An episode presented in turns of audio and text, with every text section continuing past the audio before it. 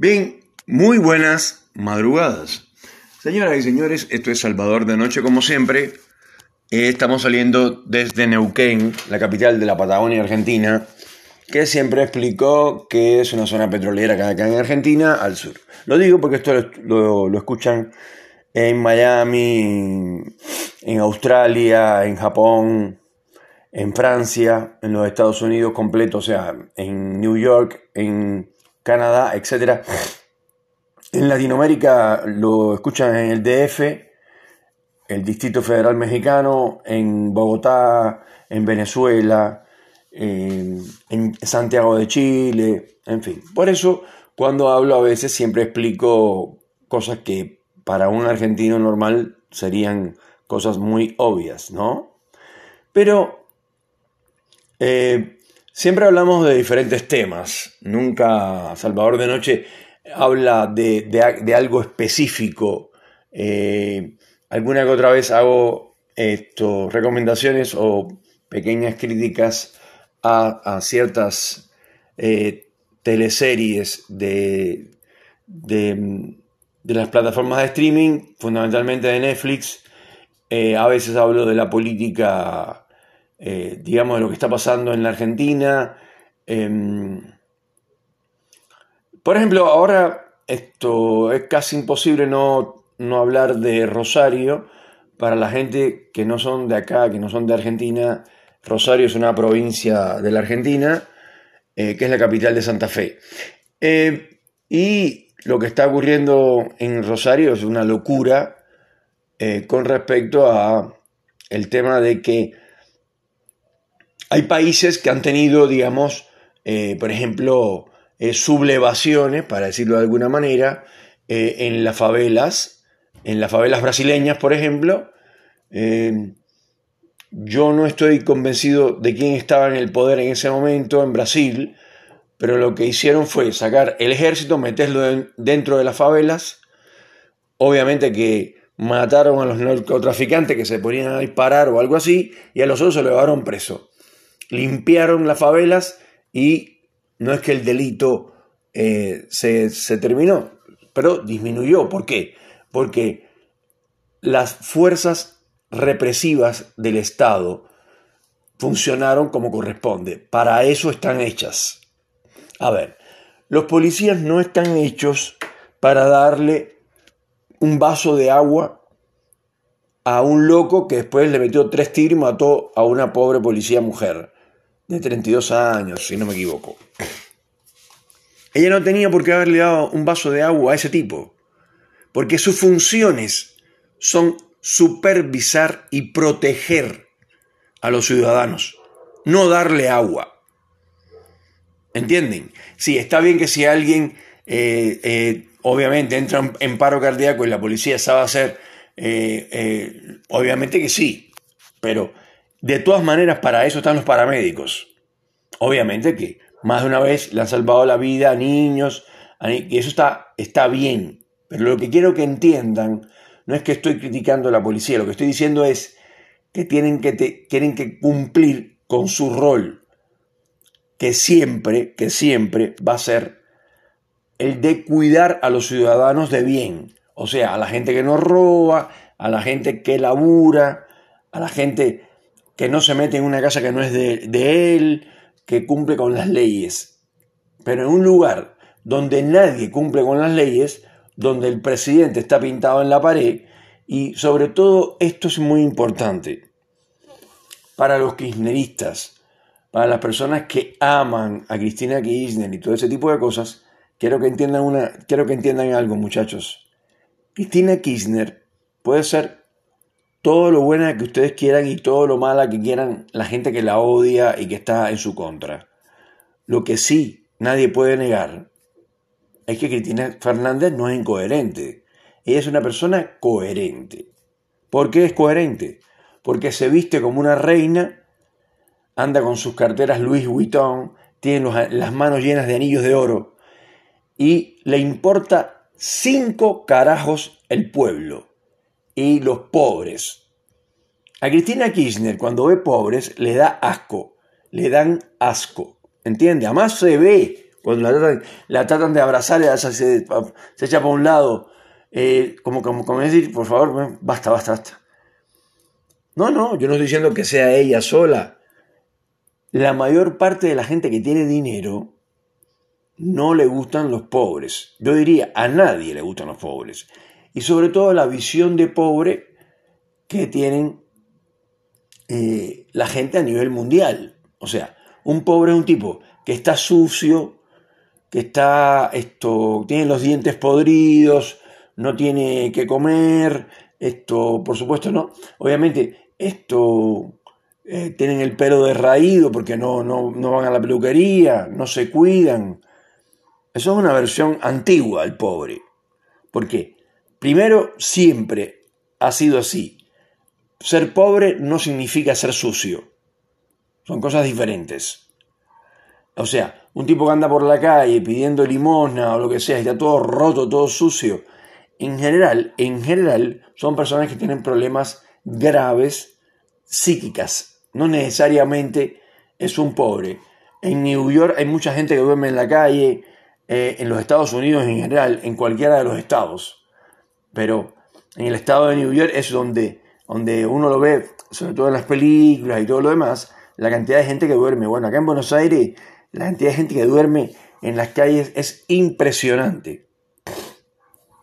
Y por supuesto que una vez que uno cae en ese sistema no, no puede salir. Es muy complicado salir de ahí a no ser que pase un, un buen filigres, un alma del Señor o un, o no sé, alguien que venga con un milagro debajo del brazo y le diga, a partir de mañana vas a empezar a vivir en un departamento que, es mío, pero yo te lo voy a prestar para que vivas ahí y adentro hay de todo. Eso ha pasado, pero vamos a suponer que pasa eh, cada muerte de obispo. Ustedes han visto muerte de obispo, los obispos casi nunca mueren. O sea, cuando uno se entera que murió un obispo, tenía, no sé, 100 años. Por eso se llama, el dicho dice, ocurre cada muerte de obispo. Entonces vamos a quitarnos la careta. Los pobres la gente sucia, la gente que no tiene que comer, la gente que no tiene trabajo, y así vamos subiendo en la escala, eh, a la gente no le importa. A nadie le importa.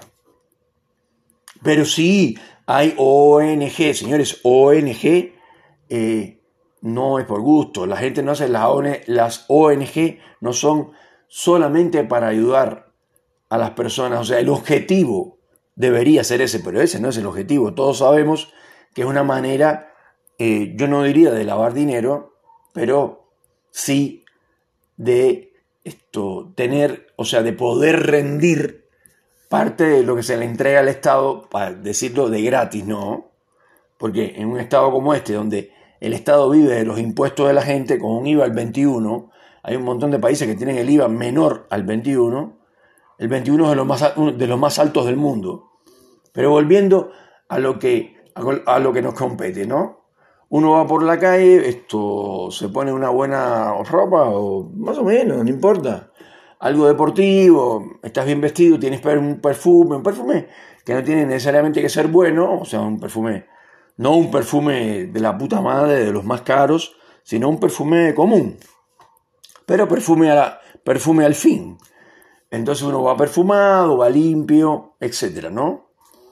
Entonces, si uno ve a un tipo que está sucio, que viene a pedirte algo o a venderte algo, que mucha gente no se le acerca porque le tienen miedo, porque detrás de esos tipos podría haber un delincuente muchas veces. Ese tipo de persona que vende en la calle eh, tiene un cuchillo o algo, uno se le acerca, te quitan todo lo que tienes. Eso también pasa, desgraciadamente, para los que venden ese tipo de cosas en la calle. Hay lugares neurálgicos de la ciudad, de Neuquén, por, supuesto, eh, que son en el centro, en el bajo, por ejemplo, cerca del Parque Central. A mí, por ejemplo, un tipo me dijo, esto, ¿usted me, prestaría su teléfono para pasar una llamada telefónica? Le dije que no. Hay que ser muy estúpido. Para un tipo, además, con toda la pinta de un delincuente, me está pidiendo que le dé el teléfono mío para hacer una llamada. O sea, no es que el tipo tiene de verdad una emergencia. lo está diciendo de una manera que no es emergente. Uno se da cuenta que no es una emergencia. Además, si tan emergencia es, yo, yo marco el asterisco 111, el, triple 9, en fin, el que sea, no importa. Y llamo a, llamo a la ambulancia o lo que él quiera, a la policía. Además, está en el parque central, así que la policía no la va a llamar porque están ahí mismo. Hay dos o tres, esto, en el parque central siempre hay dos o tres policías. Entonces, cuando uno no cumple, cuando el Estado no cumple con sus, con sus reglas, cuando el Estado no actúa como debería hacerlo, cuando la policía no es represiva, no, no puede reprimir a nadie porque eh, tienen miedo de perder su laburo. Y los policías solo se ya lo he dicho otras veces, se compran los uniformes, los policías solo se compran las balas, pero ¿qué, qué, qué es esto? A ver, ¿a quién se le ocurrió eso? ¿A quién se le ocurrió que los tipos que están en la cárcel tienen que usar celulares? ¿A quién se le ocurrió eso? Alberto Fernández, únicamente a él se le puede ocurrir. Porque a otra persona no creo. ¿Cómo se le va a ocurrir a alguien que lo peor de la sociedad, que lo tienes encarcelado, que eso existe para que la gente aprenda que mientras más, o sea, mientras peor sea lo que hace malo en la sociedad, va a ir preso, va a ir a la cárcel. O sea, se supone que ese es el lugar más terrible que puede haber y lo peor que le puede pasar a un ser humano, caer en la cárcel. Sin embargo, las cárceles son oficinas para hacer negocios.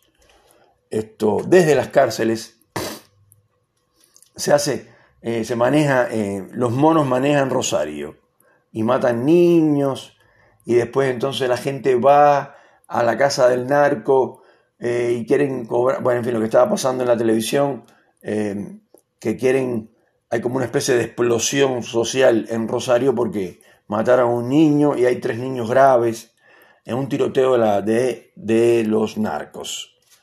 Pero todo eso ocurre porque Aníbal Fernández, que es el ministro de defensa de este país, le importa tres carajos hacer su trabajo, porque además no lo sabe hacer. Eh, yo no sé, yo no, no conozco, el pueblo no sabe nada de eso, pero los políticos deberían esto, decir eh, en público, o por lo menos en el Congreso, o en algún otro lugar, qué son, de dónde viene y qué fue lo que estudiaron. Entonces ahí Aníbal Fernández tendría que reconocer que él de seguridad sabe poco y nada, que es un improvisado. No es que él tiene un posgrado en Harvard, él, no es, él tiene un posgrado en Jerusalén de, de cómo se maneja la policía y el ejército en el mundo. Él no tiene un posgrado de nada.